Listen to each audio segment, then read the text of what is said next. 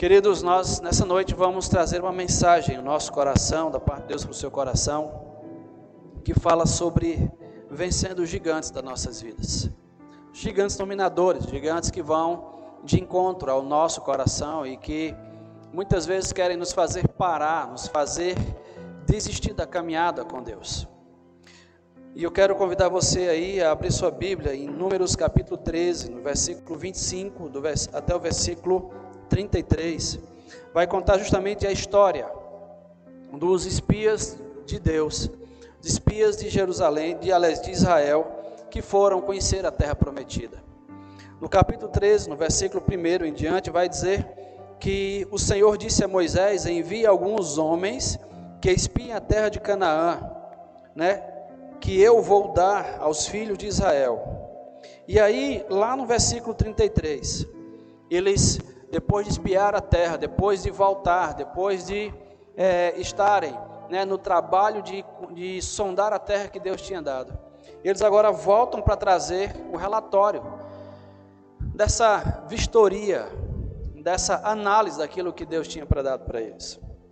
E aí o texto diz assim, no versículo é, 25 em diante: Depois de 40 dias, voltaram de espiar a terra.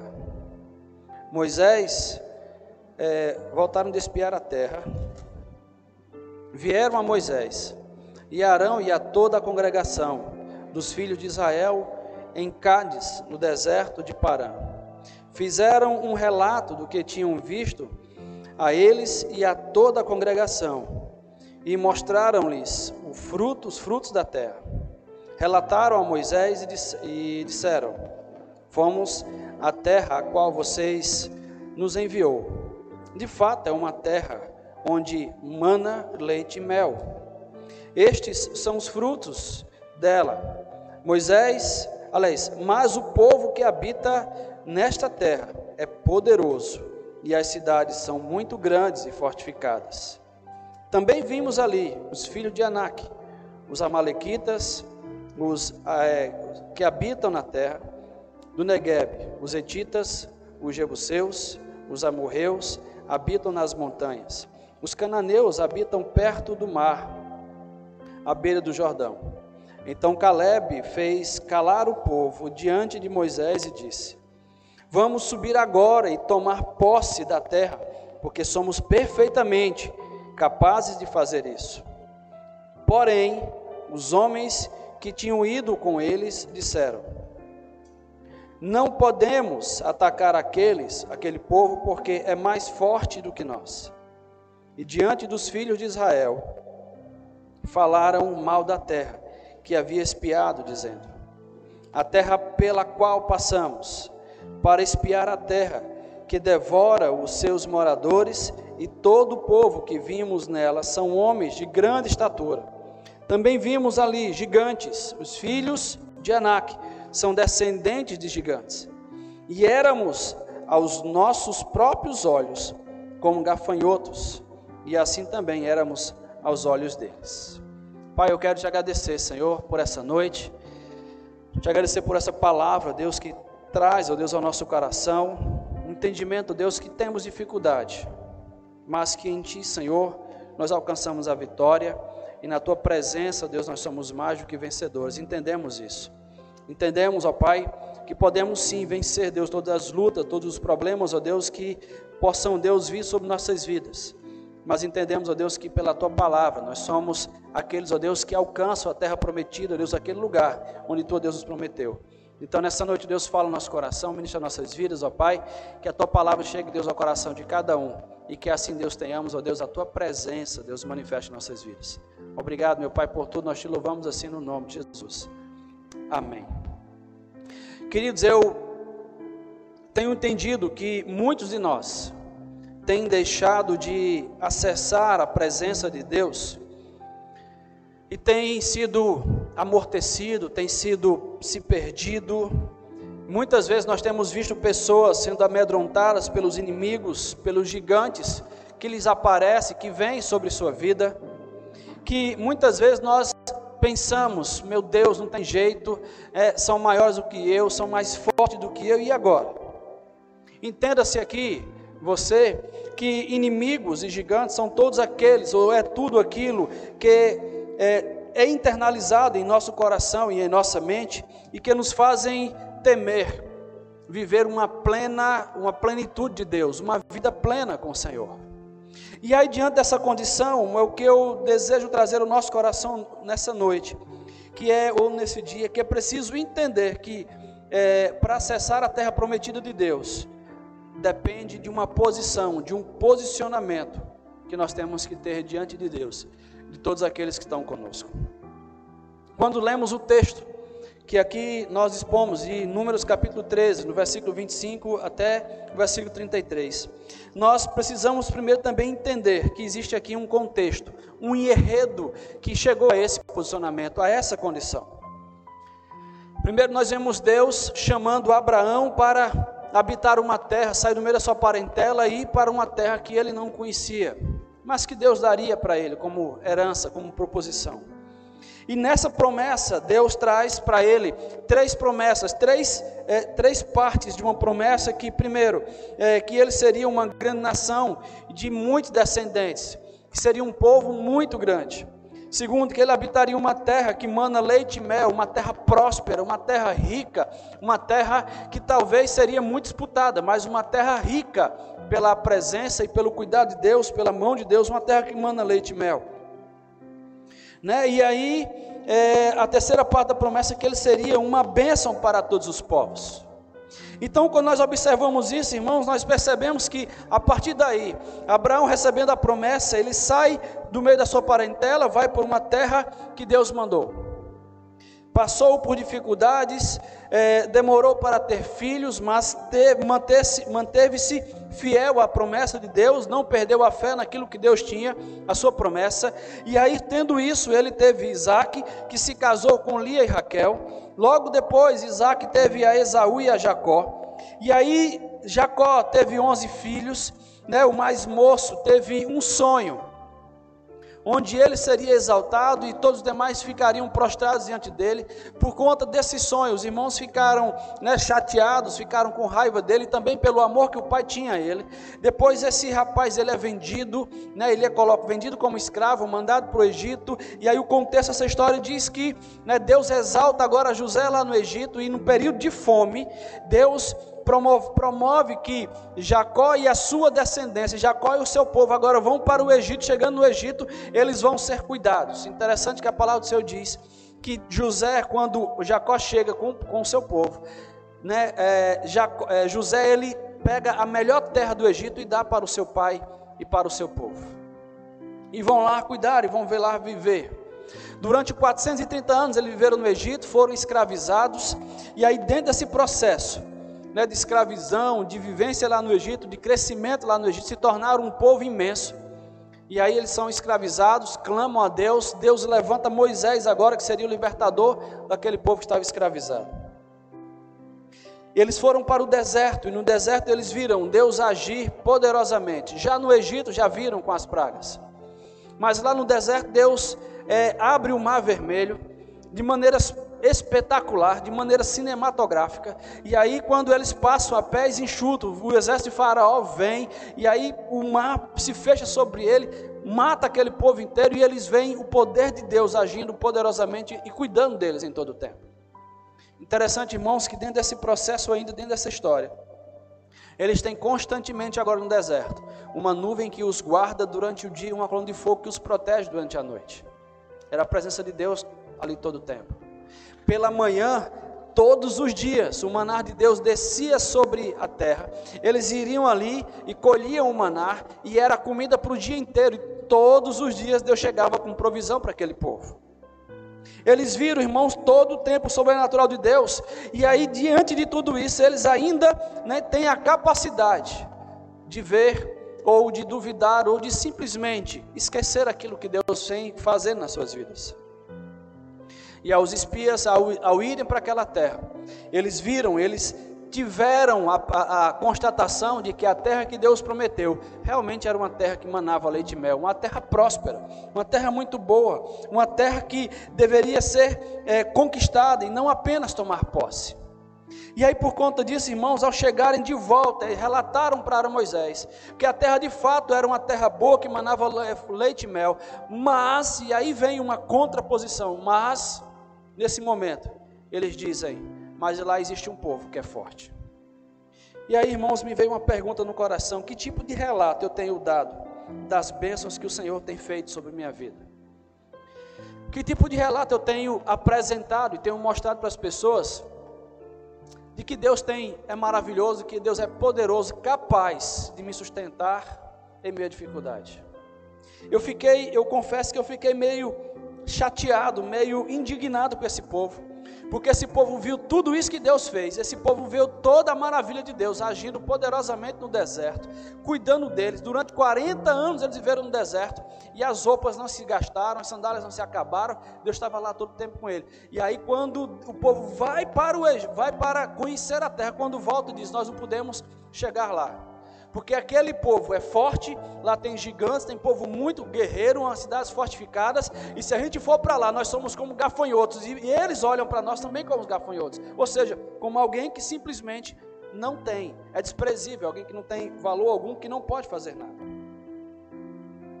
Irmãos, a pergunta para nós é como é que você tem descrito Deus para as pessoas, para quem você conhece, para a sua família, para os seus amigos, para os seus vizinhos, para quem conhece você.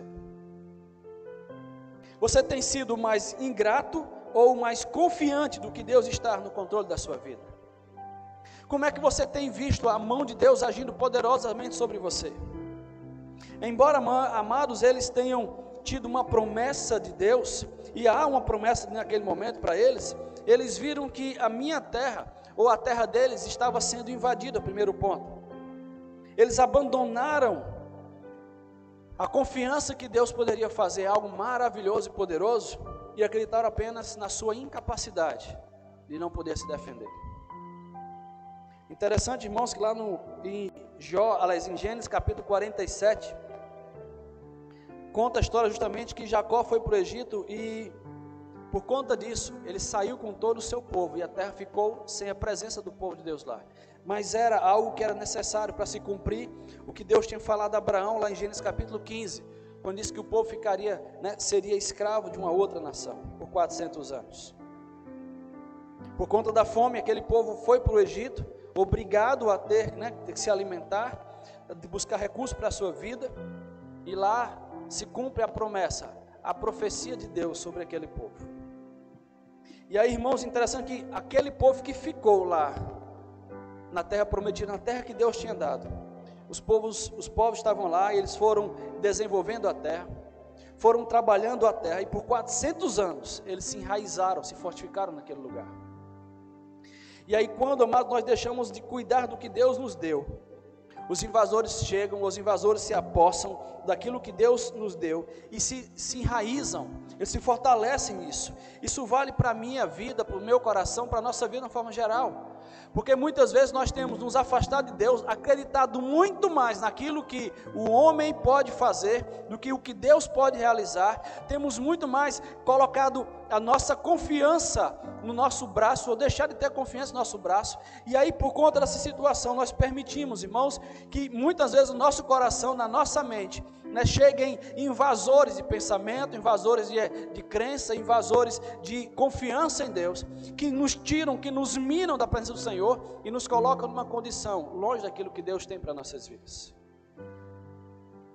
Irmãos, interessante que quando você olha para a história de Caleb, né, Caleb era um daqueles espias, juntamente com Josué, eles conheciam a promessa que foi feita a Abraão uma promessa que eles iriam né, ter uma terra, que eles seriam uma nação poderosa, que eles teriam uma terra que mana leite e mel. E aí, irmãos, é interessante quando nós começamos a observar isso, que a terra ela não pertence aos gigantes e aos invasores daquela terra. Ela pertence ao povo de Deus. Ela pertence àqueles a quem Deus prometeu, que é o Senhor dos senhores. E Deus prometeu, irmãos, essa terra a Abraão e aos seus descendentes. E aí você fala para mim, mas pastor, eu não sou descendente de Abraão. Quem falou para você que você não é? Escute uma coisa. Lá em Romanos capítulo 4, versículo 16 e versículo 17, vai dizer assim: Esta é razão que me provém da fé, para que sejam segundo a graça, a fim de que a promessa seja garantida para toda a descendência, não somente a descendência que está é, no regime da lei, mas que também a descendência que tem a fé que Abraão teve, porque Abraão é pai de todos nós, como está escrito: Eu constituí por pai de muitas nações diante daqueles em que Abraão creu, o Deus que vivifica os mortos e chama à existência as coisas que não existem. E aí a gente olha para isso, irmãos, e começa a perceber uma coisa: que Caleb né, e Josué conheciam da promessa de Deus, conheciam Deus de perto. Deixa eu falar uma coisa para você: o que faz uma pessoa, o que faz um homem ou uma mulher de Deus, permanecer na obra do Senhor, caminhando com Ele, buscando a Ele, sendo fiel a Ele, não é Deus. Deus ele já fez o que tinha para fazer, Deus já cuidou de você, mas o que mantém você perto do Senhor, escute aqui uma coisa, você que está nos indo, oh, preste atenção, o que nos, o que nos segura com Deus, é o conhecimento que nós temos desse Deus poderoso, é a nossa intimidade, é o nosso cuidado, o nosso contato com Ele todo o tempo. Josué e Caleb, irmãos, eles sabiam reconhecer o valor e a presença de Deus naquele momento. Josué e Caleb, eles estavam vendo todos os dias que Deus derramava o maná sobre eles, eles iam lá, colhiam e comiam. Eles estavam vendo que todos os dias tinha uma nuvem sobre ele, eles estavam todos os dias vendo que existe uma coluna de fogo que os aquecia e os guardava no deserto. Eles estavam vendo a mão de Deus poderosa, presença com eles ali constantemente. E aqueles homens, eles não se conformam quando os outros amigos, outros colegas dizem: Nós não podemos ir naquela terra porque aquela terra tem povo forte. Sabe o que, é que eu entendo com isso? Que naquele, naquele momento, irmãos, aqueles homens estavam dizendo: Deus nos prometeu uma terra que fato mana, é, mana leite e mel. Mas Deus não pode fazer nada porque existe um povo lá que nós não conseguimos lutar contra ele. Espera aí. Deus tirou aquele povo de um meio de uma escravidão de 400 anos, mais de 400 anos. Deus livrou aquele povo de maneira poderosa. Deus tirou aquele povo das garras de uma nação poderosíssima que era o Egito naquela época. E Deus não conseguiria fazer com que eles entrassem naquela terra e vencessem os inimigos, vencessem aquelas pessoas que estavam lá. Eles estavam duvidando do poder de Deus, duvidando da graça e da misericórdia do Senhor naquele tempo. Mas quando eu vejo Josué e Caleb, agora confrontando seus amigos, eu vejo uma coisa: intimidade com Deus em meio ao deserto. Muitas vezes, irmão, nós estamos vivendo uma vida com o Senhor, que muitas vezes nós estamos, entramos no deserto, passamos por dificuldades, passamos por lutas, passamos por provações, e aí o que nos acontece é que muitas vezes nós esquecemos que Deus existe, esquecemos que Deus pode fazer alguma coisa, mas é no deserto que Deus prova que Ele é poderoso para cuidar e para suprir o seu povo. É no deserto, irmão, na dificuldade, que nós vemos né, a, é, Deus trabalhando poderosamente, dando graça ao seu povo. Eles estavam vendo, irmão, desde o Egito, Deus agir poderosamente cuidando do seu povo. O que acontece muitas vezes, irmãos, é que nossa memória com aquilo que Deus, ou sobre aquilo que Deus faz, ela tem sido limitada, tem sido né, pequena ou tem sido curta, somente quando nós estamos no deserto. Quantas vezes Deus já cuidou de você e quantas vezes Deus já, você já esqueceu daquilo que Deus fez por sua vida? Uma outra coisa que eu vejo entre Josué e Caleb é que eles tinham confiança na promessa de Deus. Eles sabiam que o Deus que os livrou do Egito era o mesmo que poderia dar a eles vitória sobre os gigantes, sobre aquele povo que estava naquela terra.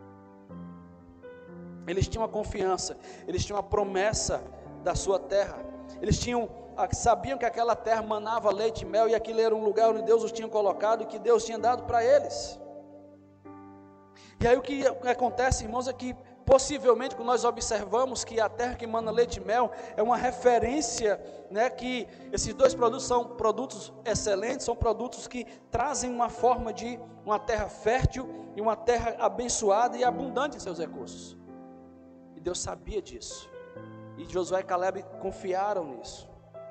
Terceira coisa que eu vejo em Josué e Caleb é que eles confiavam no poder de Deus para vencer os inimigos. Eles sabiam, irmãos, que naquele momento, quando eles entrassem naquela terra, eles não estariam sozinhos, Deus estaria com eles. Deus cuidava deles. Eu, fico, eu fiquei imaginando agora Josué e Caleb lá, né, na, naquele, naquela terra, olhando, vendo, vendo as maravilhas, pensando naquilo que poderia acontecer e como poderia acontecer, e de repente, naquela circunstância, Josué e Caleb fazendo planos. Olha aquela terra como é boa. Será que aquela terra pode ser nossa? Olha aquele lugar. Eles ficavam imaginando, amados, como é que ia ser quando eles chegassem lá. Nós temos perdido, irmãos, a capacidade de poder enxergar em Deus um futuro que Deus tem para nós. Ei, escute uma coisa. Não se pode falar contra as probabilidades sem conhecer o Senhor, que está além das probabilidades. Números capítulo 30, eu vejo Caleb falando, então Caleb fez calar o povo. Entenda uma coisa, faça calar na sua mente, no seu coração e ao lado de você, todos aqueles que se levantam contra os sonhos de Deus na sua vida. Não deixe que os acusadores ou aqueles que querem fazer você desistir não olhem para você e queiram colocar você abaixo daquilo que Deus tem preparado para a sua vida. E Caleb diz ainda: Vamos subir agora e tomar posse da terra, porque somos perfeitamente capazes de fazer isso. Ou seja, Deus nos capacitou, Deus nos deu capacidade de poder ir lá tomar, tomar aquilo que Ele nos deu, uma posse daquilo que nos deu. Na versão NVI, irmãos, ele diz: É certo que venceremos. E essa vitória, ela não se estabelece não pelo homem, porque a declaração desse homem, de Caleb, não estava sustentada na força humana, ou no que eles poderiam fazer, ou na quantidade de pessoas que eles tinham para lutar, mas a força e a, a declaração de Caleb estava fundamentada na confiança que eles tinham em Deus, que tinha dado a eles uma promessa, que faria com que eles habitassem numa terra poderosa, numa terra firme, numa terra que manda leite e mel. O que eu vejo, irmãos, é que a gente precisa aprender a confiar mais em Deus, buscar a confiança no Senhor. A fala de Caleb é a expressão de que o deserto não é o seu lugar, como o deserto também não é meu nem é seu lugar. Quando Deus levou o povo para o deserto, não levou o povo para o deserto porque ele queria castigar o povo, que ele queria machucar o povo, não, mas que ele mostrou para o deserto que ele, o Senhor, estava lá para sustentar e para dizer para eles: Ó, oh, eu sou o Senhor que cuida de vocês, mesmo onde não há nada, mesmo onde há a, a falta de recursos, eu, o Senhor, cuido de vocês em todo o tempo. Eu não consigo ver de maneira diferente o cuidado de Deus sobre aquele momento. O deserto não é lugar daqueles que confiam fielmente no Senhor. Caleb tinha, irmãos, uma convicção de quem era Deus. E aí, para você, quem é Deus na sua vida? Para você, o que Deus representa no seu coração, na sua vida?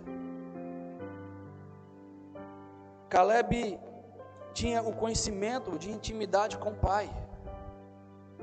Caleb viu Deus agir ao abrir o mar, ao fechar o mar sobre os egípcios, a dar comida todos os dias, a proteger, a cuidar todo o tempo. Caleb viu água sair da rocha, Caleb viu o manar descer do céu todo o tempo. E aí o que acontece, irmãos, que nós temos experimentado todos os dias o agir provedor de Deus sobre nossas vidas. E o que acontece é que nesse momento, nesse exato momento, você talvez pense: "Ah, mas Deus ele me abandonou". Por quê? Você acordou hoje, Deus cuidou de você hoje, está cuidando de você até agora. Irmãos, o que nós precisamos é ter que é, insistir em olhar além daquilo que é contra nossas vidas. Nós temos que aprender a insistir, irmãos, que contra os povos ou os gigantes que habitam dentro do nosso coração, na nossa mente, dizendo para nós que você é um gafanhoto, que você não pode nada, que você não consegue, porque esses querem tirar o som de Deus das nossas vidas. As promessas, amados, cuidado de Deus, elas não têm prazo de validade. Elas se perpetuam sobre sua vida até o dia que você disser, Deus, eu agora estou pronto para receber de Ti. Agora, o que é que nos atrapalha, pastor, nesse processo? O que é que nos impede de continuar ou de continuar indo à frente? que, que nos atrapalha? É a nossa incredulidade. Deus detesta um povo incrédulo. Incredulidade, irmãos, é você, é a mesma coisa de você dizer para Deus que ele não pode, que ele não tem capacidade alguma de fazer alguma coisa. O nosso medo de enfrentar os inimigos a nossa, é, da nossa terra, da nossa vida. Esses inimigos, eles são aqueles que tentam roubar, ou que roubam de nós os nossos sonhos. O nosso olhar para uma circunstância ao invés de olhar para Deus. Às vezes vivemos situações, dificuldades em que nós estamos passando por uma situação de um problema sério, complicado, e nós muitas vezes olhamos para aquilo que passamos ao invés de olhar para o Senhor, que pode nos livrar dessa dificuldade. Mas uma outra coisa que também nos atrapalha com o Senhor é o murmúrio e a reclamação. Ai meu Deus, e agora? Ai meu Senhor, ah, Deus não está nem aí para mim, Deus não está vivo, não, ah, Deus não cuida de mim, ah, Deus me esqueceu. Não, moço. Não, Deus não esqueceu você. Existe um lugar, irmão, preparado por Deus para que você acesse a herança do Senhor. Lugar que Deus preparou para você. Onde é que está isso, pastor? Quando Jesus vem à terra, quando Jesus vem a nós, estabelece aqui na terra o seu reino, um reino espiritual. No capítulo 14, no versículo 2 e 3 de João, ele diz: Na casa de meu pai há muitas moradas. Se não fosse assim, eu já lhes teria dito, pois vou, vou preparar um lugar para vocês. E quando eu for e preparar um lugar, voltarei e os receberei para mim mesmo, para que onde eu estou, vocês estejam também. A nossa herança, irmãos, ela não é mais um lugar físico. E como nós temos acesso a esse lugar, pastor, como é que eu posso chegar diante do Senhor? Olha só, lá em João 14, ainda vai dizer no versículo 6 e 7 que eu sou o caminho, a verdade e a vida, e ninguém vem ao Pai se não for por mim. E aí, se vocês me conheceram, conhecerão também ao meu Pai. E desde agora vocês o conhecem e têm visto. No versículo 17 de Mateus, Mateus 4, Jesus diz: Arrependam-se, porque está próximo o reino dos céus. Arrependam-se. Esse que nos faz dar acesso ao arrependimento, ao entendimento de que eu sou pecador, que eu não estou, eu não presto como eu vivo dentro da minha essência malvada, maligna, uma essência ruim, corrompida. E aí eu tenho que me arrepender dos meus pecados e entender que quando Deus olha para mim, Ele está me chamando, ó, olhe para você, eu vejo que dentro de você há um mal, que há uma corrupção que você precisa lançar fora, você precisa se arrepender dela para se aproximar de Deus que está próximo. Você, irmão, não pode estar vivendo em um deserto e ficar lá para sempre. Porque Deus ele não quer que você fique lá para sempre. Aí eu vou para o quarto ponto. É preciso ir até Cristo. E sem Ele, e sem passar por Ele, não há salvação. Eu preciso conhecer a terra que Deus me deu. Doze homens foram escolhidos e mandados para a terra prometida. Doze homens foram escolhidos e encaminhados para observar aquilo que Deus tinha dado para eles. Aqueles homens, eles foram tirar a prova que Deus ele tinha realmente dado algo bom para eles. Uma terra que manava leite e mel, que era uma terra próspera. E quando chegam lá, irmãos, eles viram que a terra de fato era uma terra próspera. Porém, existe um povo lá que é forte e poderoso, com grandes cidades. Opa, ali também existe um povo que são gigantes. Agora, vamos trazer para a nossa vida uma coisa, o um entendimento disso. Simbolicamente, a terra é o nosso coração. E quando nós passamos, amados, a espiar o nosso coração, nós encontramos dentro dele, dentro dele princípios valores, marcas, ensinos que são enraizados e arraigados de forma poderosa e que nunca, numa, numa situação comum, muito mais nos coloca longe de Deus do que nos aproxima do Senhor. Muitas vezes nós estamos presos a uma falta de paternidade, onde eu quero tratar Deus como eu trato o meu pai terreno, ou simplesmente eu, eu quero fazer com Deus, né? eu quero lutar com Deus, viver com Deus como eu luto com as pessoas lá fora porque eu aprendi que tem que ser do meu jeito, da minha forma, como eu quero. Opa, para aí. E aí eu crio, irmãos, na minha vida gigantes que são fortíssimos. Traumas, medos, conceitos familiares, conceitos religiosos, teimosia, orgulho, soberba, infidelidade e tantas outras coisas. Tantas outras coisas que nos impedem, que nos tornam grandes dentro de nós, que nos, afastam ou que nos amedrontam de chegar perto de Deus.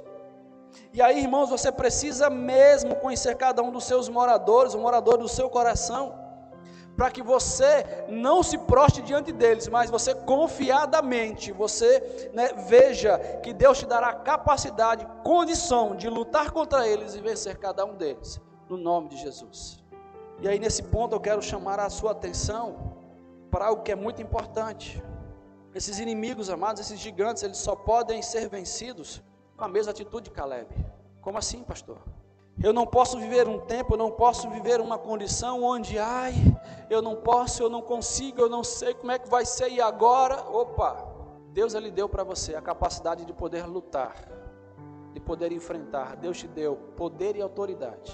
Atitude, irmão, de fé e confiança de Caleb que confiava naquele que poderia vencer qualquer povo, qualquer luta, qualquer dificuldade, qualquer exército. E somente conhecendo Deus, irmãos, poderosamente, somente conhecendo Deus, de verdade, nós poderemos vencer nossos inimigos. Tendo um conhecimento de intimidade profunda com o Senhor, um conhecimento de você ler a Bíblia, de orar, de jejuar, de se colocar diante de Deus, eu estou aqui, eu preciso de Ti, Senhor, fala ao meu coração, me ensina, Senhor.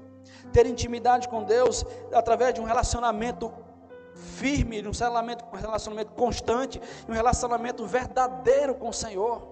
Um conhecimento por testemunho do que Ele pode fazer, onde você apenas ver o que Ele faz e testemunho do que Ele é, para as pessoas que estão ao seu lado, dizendo: Deus, Ele é maravilhoso, Ele é poderoso, Ele pode mudar a minha história e pode mudar a sua também.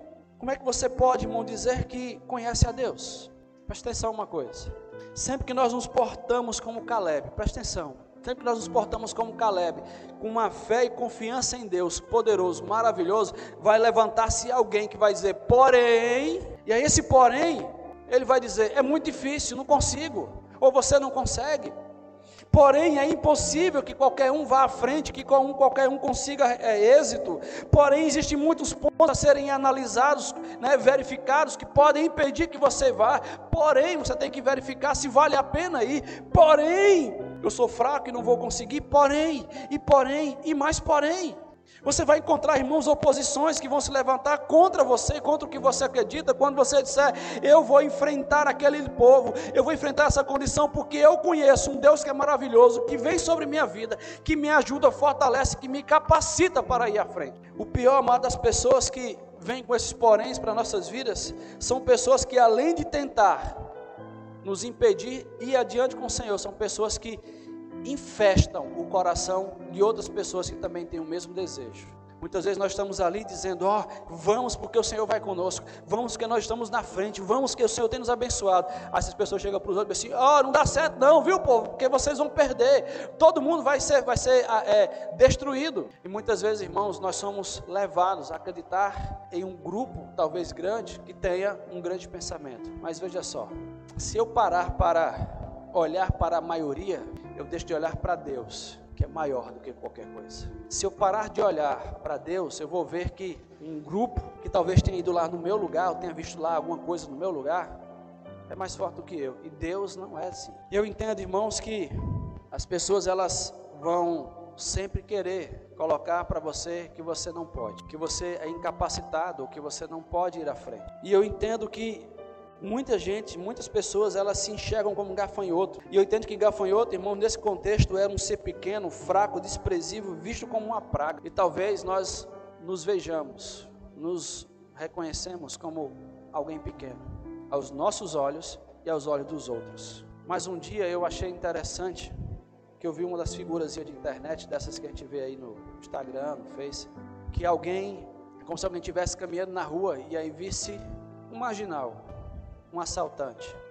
De repente ele vem em direção àquela pessoa e ele para e se assusta, porque ele olha para aquela pessoa e aquela pessoa não está sozinha, ele tem alguém que é muito maior do que ele atrás dele. E eu entendo, irmãos, que quando nós estamos no Senhor, Ele garante a nossa vitória. Quando nós estamos em Deus e cumprimos a Sua vontade, Ele garante os nossos passos.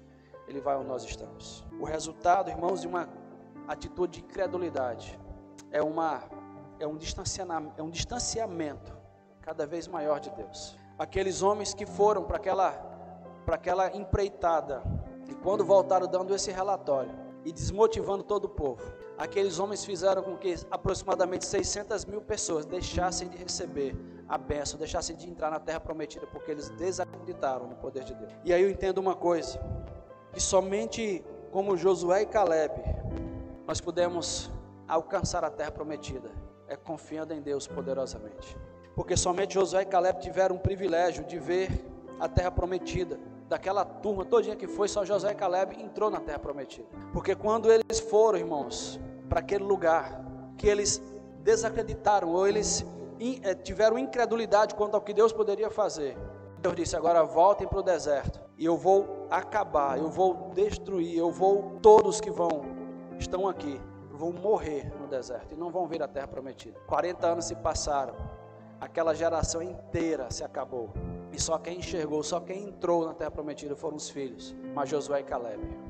Para eu atravessar o Jordão, eu vejo, eu lembro que lá em Josué, no capítulo 3, nós vamos ver que se passou 40 anos para eles atravessarem o Jordão. E quando atravessaram o Jordão, irmãos, nós vimos que Josué e Caleb foram os únicos que não desistiram de continuar lutando, de continuar acreditando no Senhor. E aí eu aprendo aqui um princípio que é importantíssimo para nossas vidas. A minha atitude diante de Deus agora poderá determinar um futuro junto às promessas de Deus. Mas também as minhas atitudes agora, negativas diante de Deus, podem impedir não só que eu entre, mas que uma geração toda ao meu redor desfrute daquilo que Deus tem para nossas vidas. Então eu preciso ter muito cuidado. Porque, irmão, chegará um dia, chegará o dia onde nós vamos nos separar diante da, do rio, diante do Jordão, diante daquilo que nos impede de acessar a terra prometida. E aí, nesse dia, Deus ele vai olhar para você e vai dizer: chegou a hora. Chegou o momento de acessar a terra que eu te prometi. Chegou o dia de você ir, de você passar o Jordão. Chegou o dia de você ver o milagre da travessia, chegou o dia de você ver todos os seus impedimentos né, pararem, cessarem, para que você possa passar. E isso, irmão, vai acontecer quando você se permanecer, você permanecer firme e fiel, né, como Caleb e Josué permaneceram durante os outros 40 anos, acreditando, confiando que eles viriam à terra prometida, que eles acessariam a terra prometida, mantendo um sonho vivo de tomar posse daquilo que Deus prometeu, sendo forte e corajoso como Josué foi. E aí, irmãos, num grande momento da travessia do Rio Jordão, Deus irá à nossa frente no capítulo 3 de Josué, Deus diz, a Bíblia diz que Josué recebe a ordem de Deus para que o povo fique à porta da tenda, à porta das suas tendas, esperando que a arca passe. E quando eles passarem, Deus ele vai chegar na beira do rio. Quando os, os sacerdotes pisarem na água, o rio vai cessar.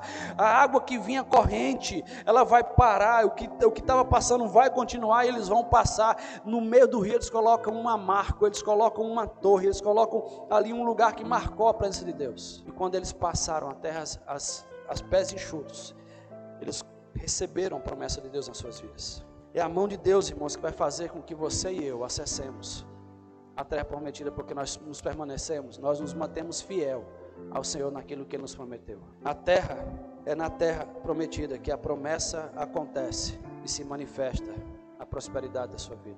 Conta a história, e aí que a gente finaliza, que entre os gregos existia uma competição, era uma maratona aqui, o corredor que ganhava, não era o corredor que chegava, cruzava a linha em primeiro lugar com menor tempo, mas era aquele que cruzava a linha com menor tempo e com a tocha acesa, queimando, ardendo ainda. Nós muitas vezes nos ocupamos de tal modo com as atividades das nossas vidas que corremos o perigo de deixar com que a tocha, com que a chama de Deus em nossas vidas ela se apague.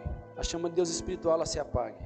Foi quando Moisés se deteve na sua jornada que ele ouviu a voz de Deus. Se um dia, irmão, você se afastou da presença de Deus, por algum motivo que seja, por alguma coisa que inventaram, que falaram, lembre-se de uma coisa: que ainda há uma chance, há uma chamada de Deus para a sua vida. Há ainda uma convocação de Deus para o seu coração, para você voltar à sua presença, para caminhar com Ele, para estar com Ele. Você precisa, irmão, lembrar que existe uma promessa de Deus para a sua vida que somente será acessada por Jesus Cristo, sendo Ele o seu Senhor e seu Salvador. Quando você convida Ele para vir à sua vida, quando você convida Ele para fazer morada no seu coração, quando você o reconhece como sendo o Senhor e o seu Salvador. E aí é quando nós não nos acostumamos no deserto, quando nós não aceitamos que o deserto será o nosso lugar, é que nós vamos buscar a presença do Senhor, é que nós vamos buscar estar perto dEle para mudar essa realidade. Chegará o dia em que você atravessará o Jordão e verá suas promessas acontecerem se cumprirem. Vou repetir: é na terra prometida que a promessa acontece e se manifesta os milagres de Deus. Talvez você esteja aí pensando na sua casa, no seu lugar, onde você estiver, pensando que não tem mais jeito para você, que acabou a esperança. Eu quero dizer para você que não, não acabou, que ainda existe uma esperança chamada Jesus. Pode mudar toda a sua vida. Se você o reconhecer, se você o convidar a fazer morada na sua vida. Existe uma chamada de Deus. Eis que estou à porta e bato, a porta do seu coração. Basta que você tenha coragem de abrir a porta, de dizer: Deus, eu quero estar contigo, quero mudar a minha história. Aí onde você está, aí onde você encontra-se, eu quero fazer um desafio à sua vida nessa noite. O desafio é que você possa orar ao Senhor, se você se encontra nessa condição ah, pastor, eu estou na igreja, eu continuo com a igreja, eu continuo caminhando, mas eu me sinto tão fraco. Tem tantas coisas que me impedem de querer continuar, de continuar na caminhada. Eu quero convidar você a lembrar de Josué e de Caleb. Não deixar que esses inimigos, que esses gigantes na sua vida te impeçam de continuar, de caminhar na presença de Deus. Você que está nos vendo nesse momento, que está afastado de Deus, está afastado da, da obra do Senhor, está afastado do Senhor nesse momento. Eu sei que é muito difícil continuar servindo a Deus nesse momento de pandemia, onde você não aguenta mais live, você não aguenta mais culto online. Mas se você estiver ouvindo agora, estiver escutando agora, estiver vendo agora, eu quero dizer para você que Deus chama você, nesse momento Deus fala ao seu coração, que Ele quer mudar a tua história, mudar a tua vida, mudar a tua realidade. Ele quer fazer com você aquilo que um dia prometeu e que você disse, não, eu não, eu não eu não, tenho, eu não sei se isso pode acontecer. Sim, pode. Que Deus quer mudar a sua história.